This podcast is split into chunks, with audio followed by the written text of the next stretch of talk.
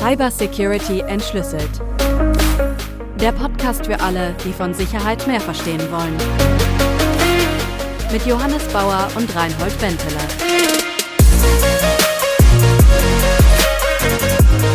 Schönen guten Abend, Johannes. Hi, Reinhold. Ein warmer Sommerabend und wir podcasten wieder. Ich musste mal eine Geschichte erzählen und zwar ist mir das passiert, da war ich schon, ja, da war ich Jugendlicher und ich habe mir ein Backup von meinem Computer gemacht und äh, habe das damals noch mit ZIP gemacht. Das heißt, ich habe mir alle meine Dateien in eine ZIP-Datei gelegt und weil ich natürlich äh, sicherheitsbewusst auch schon damals war, habe ich die ZIP-Datei mit einem Passwort versehen. Guess what? Vergessen. Total vergessen. Super ätzend, weil ich habe dieses Backup habe ich nicht gleich wieder eingespielt, sondern ich habe erstmal meinen neuen Computer aufgesetzt und mich daran gefreut und so weiter, Programme installiert und so weiter. Und dann waren meine Dateien, die waren jetzt nicht so wichtig, die habe ich nicht gleich draufgezogen. Und ich habe es tatsächlich vergessen. Und ich bin nie wieder rangekommen. Was glaubst du, was das häufigste Passwort ist, das die Menschen heutzutage wählen? Ich glaube, ich habe eine ganz gute Idee, weil ich so Passwortlisten kenne von häufigen Passwörtern. Ich glaube, das häufigste Passwort ist 1, 2, 3, 4, 5, 6, 7, 8. Äh, gefolgt von Passwort äh, oder Passwort in verschiedenen Schreibweisen. Was ist da noch mit dabei? Secret ist bestimmt dabei. Ich glaube, diverse ja. vulgäre Ausdrücke auch. Ex, da bin ich mir extrem sicher. Aber ja. Ich Danach habe ich jetzt nicht gesucht in der Liste, ja genau. Aber du hast fast recht. Also wenn meine Quelle wahr ist, und naja, was ist schon wahr, dann ist das häufigste Passwort 1, 2, 3, 4, 5, 6. Ah, okay. Und nicht 7, 8. Hm. Und das ist eigentlich ganz witzig, weil das ist ja ein Aspekt, auf den wir dann nachher auch noch zu sprechen kommen, ne? die Länge von dem Passwort. Mhm. Und jetzt die letzte Frage, die letzte Quizfrage und dann bekommst du deine auflassbare Waschmaschine, wenn du die richtig beantwortest. von der Liste der 10.000 häufigsten Passwörter, auf welchem Platz steht Johannes? Oh. Boah, ich kann mit dem Druck nicht umgehen. Ich will diese Waschmaschine. Johannes, nee, das ist nicht, äh, mach nicht in den Top also international, meinst du? Mhm. Nein. Platz 9500. Ja, ganz knapp dran. 4208. Echt? Oh Mann, mhm. dann muss ich meine Passwörter genau. ändern alle. Auch ein Thema, über das wir sprechen müssen heute unbedingt über Passwort ändern. Aber hey, lass uns anfangen. Nämlich, was ist ein gutes Passwort? Im Volksmund heißt es ja, möglichst obskur sollte es sein, möglichst viele Sonderzeichen und extrem schwer zu merken und ganz viele Groß- und Kleinbuchstaben abwechseln und so weiter. Und eigentlich stimmt das ja nicht so. Zumindest nicht unmittelbar.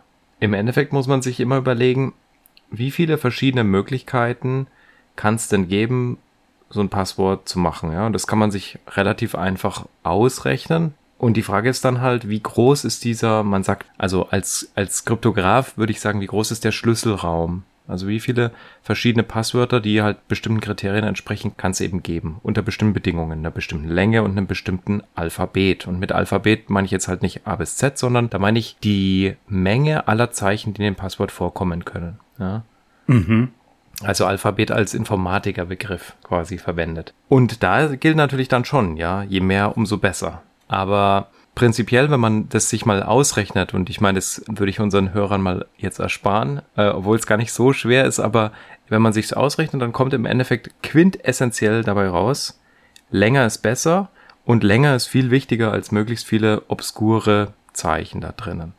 Ah, okay. Also diese Regeln, die wir oft sehen, wenn wir uns bei einem Online-Dienst anmelden zum ersten Mal, wir sollen hier ein Sonderzeichen verwenden, wir sollen unbedingt einen großen Kleinbuchstaben und eine Zahl verwenden. Das ist nicht so wichtig wie die Länge des Passworts. Ja. Diese Regeln, ich sag's dir, oh, ich habe mich da ja schon so so oft drüber aufgeregt. Und ja, also ich meine ganz im Gegenteil, ja. Also wenn du dir dann anguckst, zum Beispiel, wenn Dienste jemanden dazu zwingen, ein Sonderzeichen mit einzufügen, dann wirst du feststellen, dass in der in der überwiegenden Großzahl der Fälle die Leute einfach ein Ausrufezeichen hinten dranhängen an ihr Passwort. Das mhm. wissen wir deswegen, weil manche Dienste halt geknackt werden und dann gibt's Passwortlisten, die halt im Internet öffentlich einsehbar sind, ja, die man dann halt verwenden kann, um statistische Analysen zu machen, ne? was für Passwörter sind die häufigst verwendeten und da kann man sowas ganz eindeutig ablesen. Das heißt, wir müssen uns mal annähern an den Punkt Länge und Sonderzeichen in Passwörtern. Vielleicht mal ganz, ganz einfach gesprochen. Ein Passwort sollte ja erstmal geheim bleiben und sollte ich nicht weitergeben. Also wenn wir so an Regeln denken, die wir mitgeben wollen würden an unsere Hörer, wie sie mit Passwörtern sicher umgehen sollen, dann wäre das erste Mal, es sollte möglichst geheim sein, dass nur ich das kenne und es sollte nicht möglich sein, dadurch, dass mich jemand kennt, ein Passwort bilden zu können. Ne? Also wenn wir es jetzt mal ganz einfach mhm. halten, du warst schon auf dem, in dem Raum von allen möglichen Passwörtern, die es überhaupt gibt, die, die überhaupt berechenbar sind. Aber wenn, wir es jetzt mal einfach halten, ich glaube, was ganz oft gemacht wird, ne, ist der Name des Kindes, ähm, das Geburtsdatum reinpacken. Was haben wir denn noch genau? Ein Ausrufezeichen hinten ran machen. Name der Schwiegermutter. Wirklich? Ja, klar. Für welche Dienste?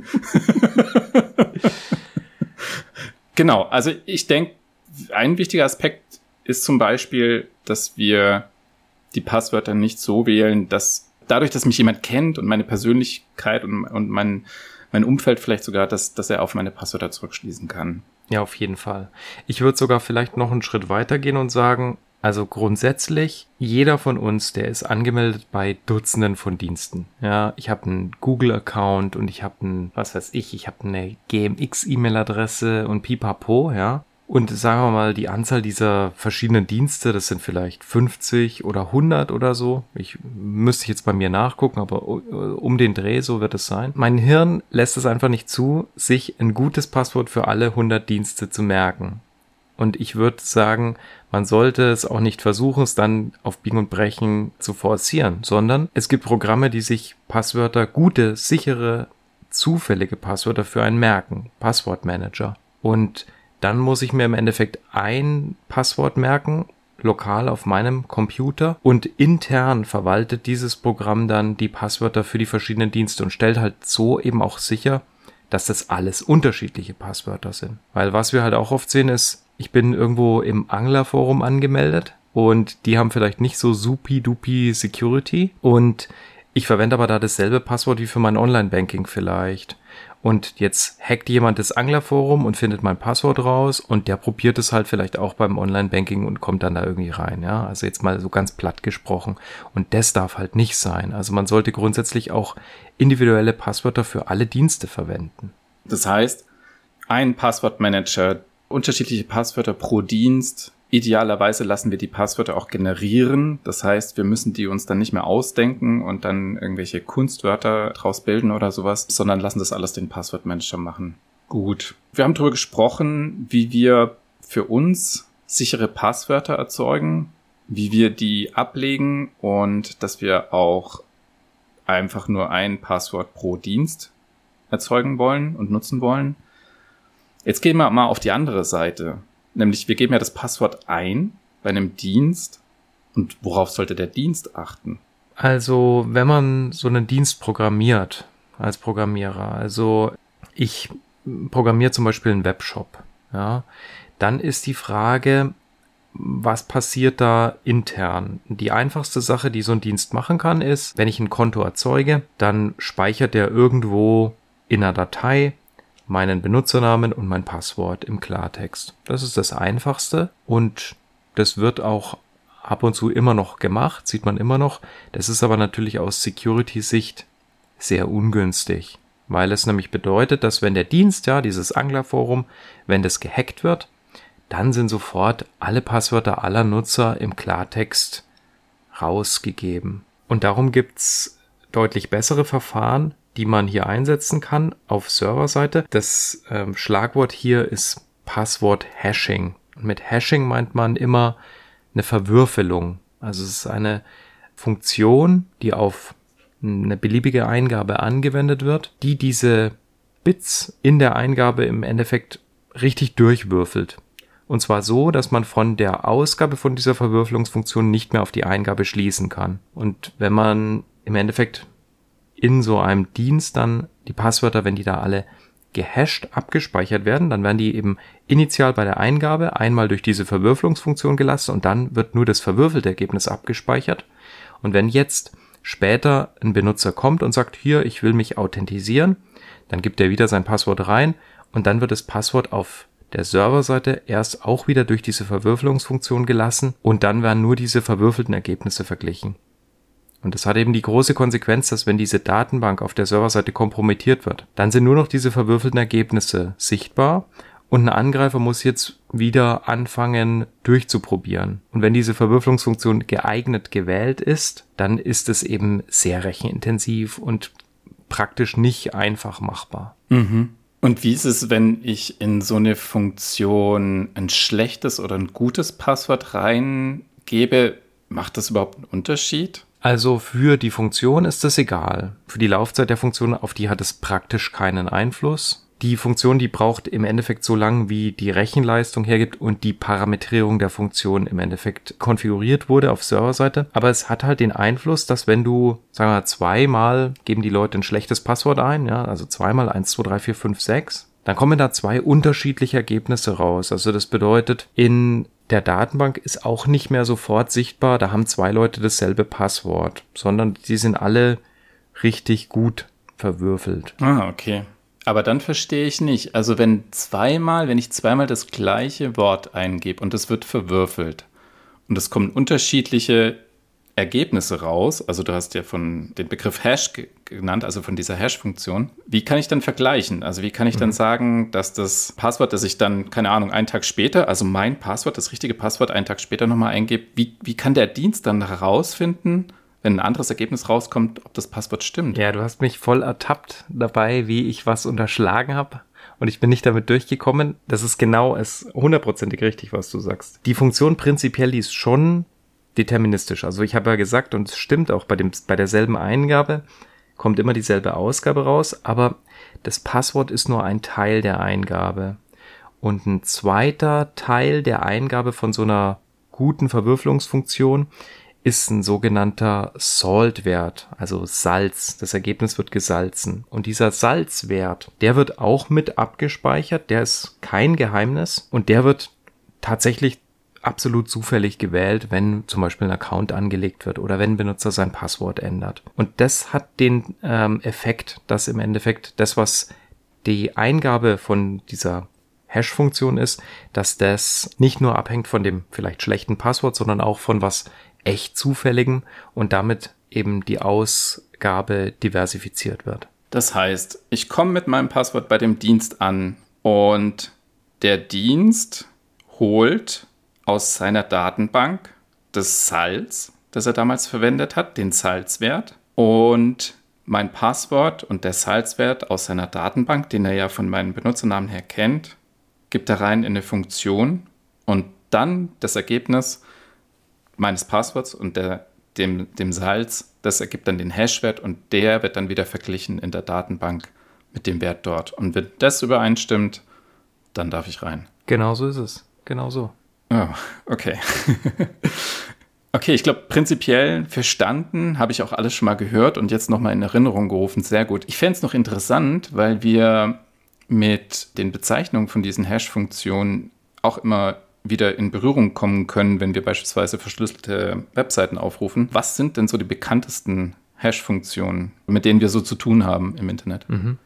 Also eine ganz bekannte, auch ziemlich alte Hash-Funktion die heutzutage aber trotzdem immer noch in Benutzung ist, ist der MD5, Message Digest äh, 5, MD5 auch genannt englisch. Heutzutage gilt der schon nicht mehr als kryptografisch sicher, der gilt als, als gebrochen, ähm, wird auch für kryptografische Zwecke nicht mehr eingesetzt, aber den sieht man oft noch umso, ja, sag ich mal, als Prüfsumme äh, zu vergleichen, dass Dateien sich möglicherweise nicht verändert haben. Und dann sieht man die SHA-Familie ganz oft, SHA, der Secure Hash Algorithm. Da gibt's den SHA-1, der gilt auch nicht mehr als sicher. Ja, der heißt zwar noch Secure, aber ist halt eigentlich nicht mehr Secure. Dann gibt's in der SHA-2-Familie ähm, ist der, würde ich sagen, populärste Kandidat der SHA-256 also 256 Bit Ausgabelänge, 32 Byte, der heutzutage im Endeffekt überall auftaucht. Es gibt da auch eine ganz neue Familie, die SHA-3-Familie. Äh, die wird heutzutage noch nicht so häufig verwendet, weil die relativ jung ist. Also für kryptografische Zwecke, ne? Also Krypt Kryptografen, die mögen gerne so gut abgehangenes Zeug. Ja, weil wenn keiner eine Sicherheitslücke findet, dann ist die Wahrscheinlichkeit halt relativ hoch, dass es vielleicht auch keine gibt. Und deswegen der SHA-3, der ist jetzt erst, naja, kein, ich weiß nicht, zehn Jahre alt oder so und das ist, das ist ganz neues Zeug. Ja, das äh, setzt man nun gern ein. und jetzt finde ich es wichtig, dass wir nochmal kurz äh, erklären, warum oder was heißt eigentlich unsicher? Du hast nämlich vorher erklärt, ja, die Hash-Funktion, also was, was die besonders macht, ist eben, dass man relativ einfach von der Eingabe, also das Passwort, hinkommt zu dem gehashten Passwort, zu dem Ergebnis.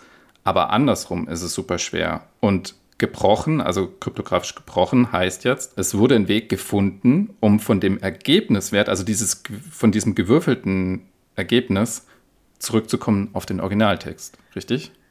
Also im Prinzip schon. Also es gibt grundsätzlich gibt's drei große Klassen an Angriffen, die man auf Hash-Funktionen unterscheidet, die immer schwieriger werden.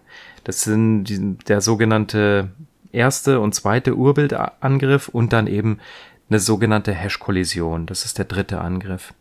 Und am relevantesten, weil am einfachsten für den Angreifer durchzuführen, ist diese Kollisionsresistenz. Und mit Kollisionsresistenz meint man, dass es sehr schwer sein soll, zwei beliebige unterschiedliche Eingaben zu finden, die dieselbe Ausgabe haben. Und für so Funktionen wie eben die MD5 ist das halt nicht der Fall. Also da gibt's publizierte Kollisionen, ganze Kollisionen auch, also die wirklich die echte Hash-Funktion dazu bringen, dass zwei unterschiedliche Eingaben dieselbe Ausgabe haben und das darf natürlich nie sein. Dann gilt eine Funktion als kryptografisch gebrochen. Wobei, Moment, das nehme ich zurück.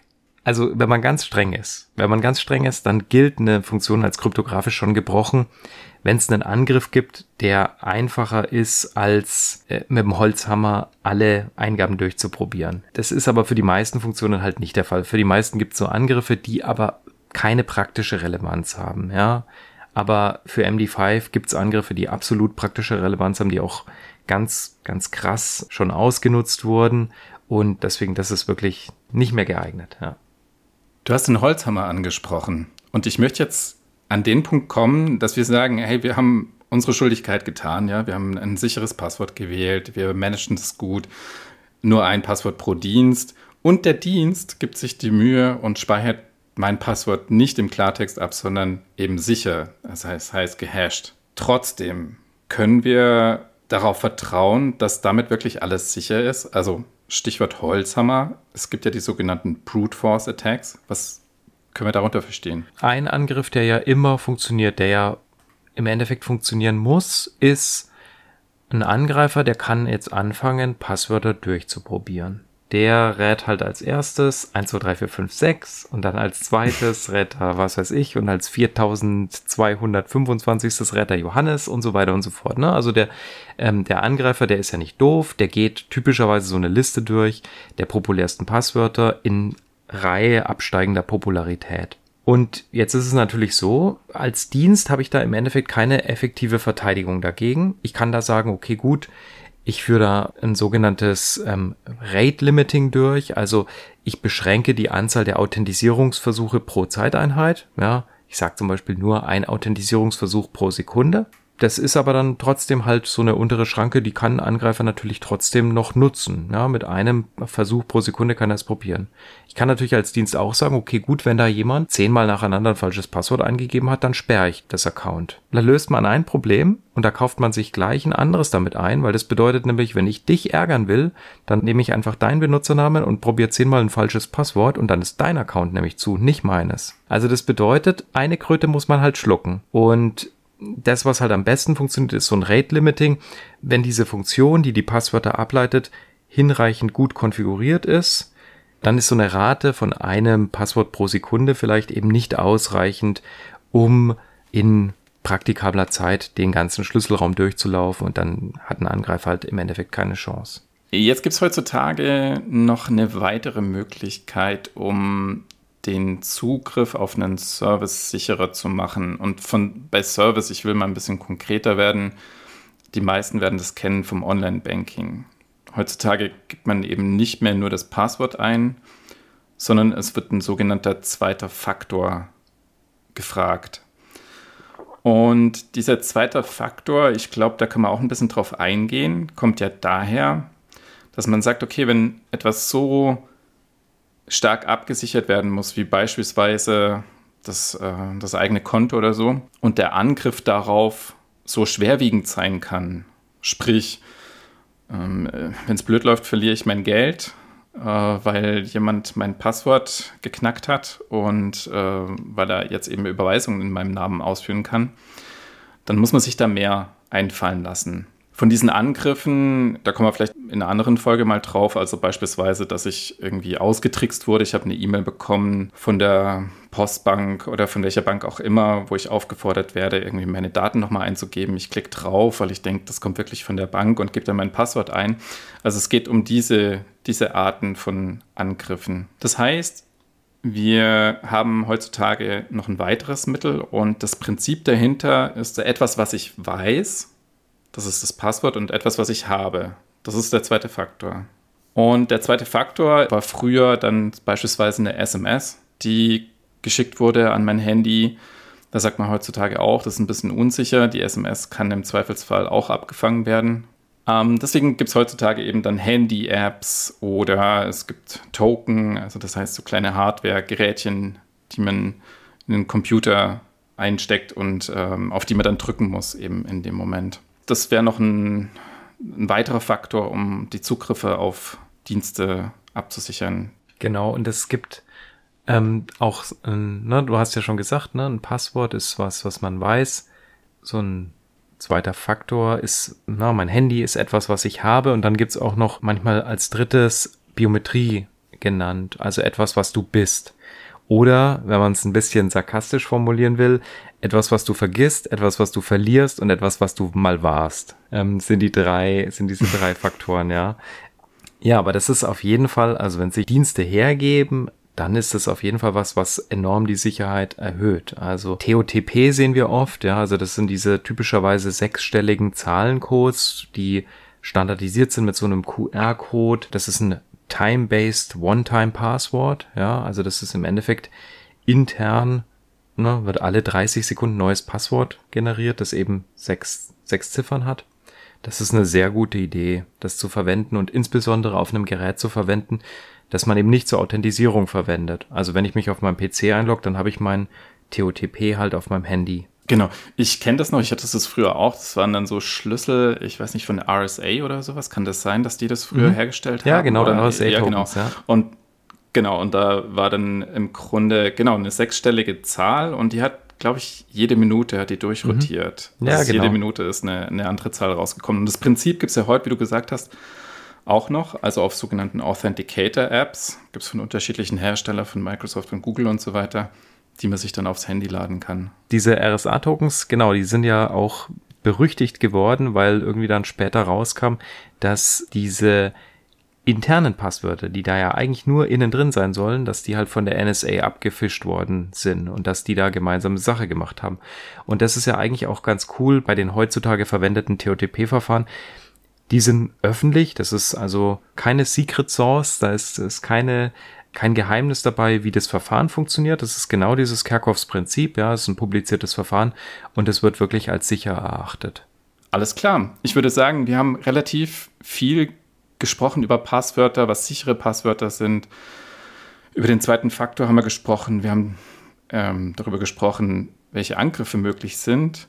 Und wir haben die Empfehlung rausgegeben, für jeden Dienst ein Passwort, ein eigenes Passwort und idealerweise dadurch, dass man für jeden Dienst ein Passwort wählt, einen Passwortmanager zu verwenden. Eine Sache ist jetzt aber noch offen. Für diesen Passwortmanager muss ich ja wiederum auch ein Passwort wählen für meine ganzen Passwörter. Was muss ich denn da beachten? Also so ein Passwort sollte ja möglichst sicher sein und man muss es sich natürlich auch richtig gut merken können. Ne? Also um auf das zurückzukommen, was du am Anfang gesagt hast, die eine Sache, die wirklich nicht passieren darf, ist, dass du das Passwort für deinen Passwortmanager vergisst, weil dann ist alles futsch. Und das wäre halt eine richtige Katastrophe. Das sollte man sich natürlich auch idealerweise nicht aufschreiben, weil dann kann es jemand einfach finden und kriegt Zugriff zu deinen ganzen Passwörtern. Also ist es schon gut, wenn man sich das merken kann. Aber was ist denn ein Passwort, das sowohl sicher ist und man sich trotzdem noch gut merken kann? Und da gibt es so eine interessante Methode, die ist auch mal in so einem äh, Nerd-Comic XKCD äh, vor ein paar Jahren publiziert worden und die funktioniert so. Also Sonderzeichen und Groß-Kleinbuchstaben können wir uns als Menschen halt richtig schlecht merken, aber was wir uns richtig gut merken können, sind verschiedene Worte, zu denen wir uns eine Geschichte ausdenken. Und jetzt, wenn du dir vorstellst, du hast ein Wörterbuch und in dem sind zum Beispiel, ich sag jetzt mal 64.000 Wörter drinnen, ja, ist für einen Informatiker eine schöne runde Zahl, ja, also 16 Bit äh, im Endeffekt meine ich. Und jetzt wähle ich wirklich zufällig vier Worte aus diesem Wörterbuch aus und die pappe ich einfach so, wie sie sind, aneinander. Dann gibt mir das die Möglichkeit, eine Geschichte mir dazu auszudenken und gleichzeitig gibt es mir ein Passwort, das im Endeffekt als Informatiker sage ich, ja, 64-Bit Sicherheit hat, also 64-Bit Entropie. Das ist schon ein richtig, ja, passables Passwort. Der Trick ist halt, ne, das Wörterbuch muss kein Geheimnis sein und die Technik muss auch kein Geheimnis sein, aber diese Worte müssen wirklich randomisiert gewählt werden. Und das Coole ist, man findet halt im Endeffekt zu allen vier Worten eigentlich eine Geschichte. Also ich gebe dir jetzt mal vier Worte und du musst die Geschichte finden. Zinn, Wasser, Ziege, Haustür. Ach du Schande. Ich muss die Geschichte dazu ja. finden. Zinn, Wasser, Ziege, Haustür. Ist es, aus, ist es ein Märchen? Äh, nee, das ist, das ist mein hirninterner Zufallszahlengenerator. Oh mein Gott. Ähm also, ich war bei meinem Opa und habe dann Zinnkännchen gesehen. Nee, dann ist der Opa mit drin. Oh Gott, das ist ja kompliziert. Jetzt blamierst du mich gerade. Das, ist so ein, das ist so ein schönes Schema. Jetzt sagst du, das ist voll schwer, eine Geschichte sich auszudenken. Wahrscheinlich ist es zu spät. Zinn, Wasser, Haustüre, Ziege. Also, die Figur aus Zinn flog ins Wasser und das Wasser war ein Teich, war vor, der, vor dem Haus und dann habe ich die Haustür geöffnet, um was zu holen, um diese Zinnfigur wieder aus dem Wasser zu bekommen und dann war da eine Ziege im Haus. Ist es das? Ja, also je obskurer, umso besser eigentlich. Also ich sag dir was, dieses, okay. dieser XKCD-Comic, den ich meine, der ist jetzt, ach, das ist keine Ahnung, die Zeit vergeht so schnell. Ich glaube, der ist mindestens zehn Jahre alt. Und ich weiß, in dem Comic, das Passwort, das da war, war ähm, Battery Staple Horse Correct. Das waren die vier Worte. Und ich kann es mir einfach richtig gut merken, weil das waren, das, ja, keine Ahnung, das, ein Pferd sagt correct und es kann, also total weird. Die Geschichte, die kann so abstrus sein, wie du willst, ja. Aber du kannst es dir echt gut merken. Wir können es ja mal dann in, in zehn Folgen, frage ich dich dann nochmal, was war denn das Passwort aus der Folge 2, Reinhold? Oh, das ist eine gute Idee. Das ist eine gute Idee. Und ich erinnere mich bei der ganzen Geschichte an eine Wetten das Folge, die ich mal als Kind gesehen habe. Und da ging es darum, dass sich jemand eine wahnsinnig lange Zahl gemerkt hat. Und der hat dafür die, die Zeit der Sendung beansprucht, hat sie am Anfang gesehen, die Zahl. Und am Ende wurde er dann abgefragt. Und er hat es, glaube ich, genau mit dieser Technik gemacht. Er hat sich nämlich eine Geschichte vorgestellt und ist quasi in seinem Kopf durch diese Geschichte durchgegangen und konnte sich so merken. Das ist, glaube ich, auch eine ganz populäre oder etablierte Möglichkeit, sich mhm. eben so lange Sachen zu merken. Und das ist eine gute Idee. Das heißt, okay, das heißt, ich denke mir einfach eine gute Geschichte aus und kann dann vier Wörter aneinander rein. Super, also vielen Dank fürs Zuhören. Wir hoffen, es hat euch Spaß gemacht, am Ende zumindest mal noch. Und ihr habt was gelernt, was mitgenommen. Wir sind sehr auf euer Feedback gespannt. Die E-Mail-Adresse findet ihr auf unserer Folgenwebseite. Und Johannes, dir wünsche ich noch einen schönen Abend. Dir auch, Reinhold. Mach's gut, Ade. Danke. Tschüss. Ciao. Tschüss.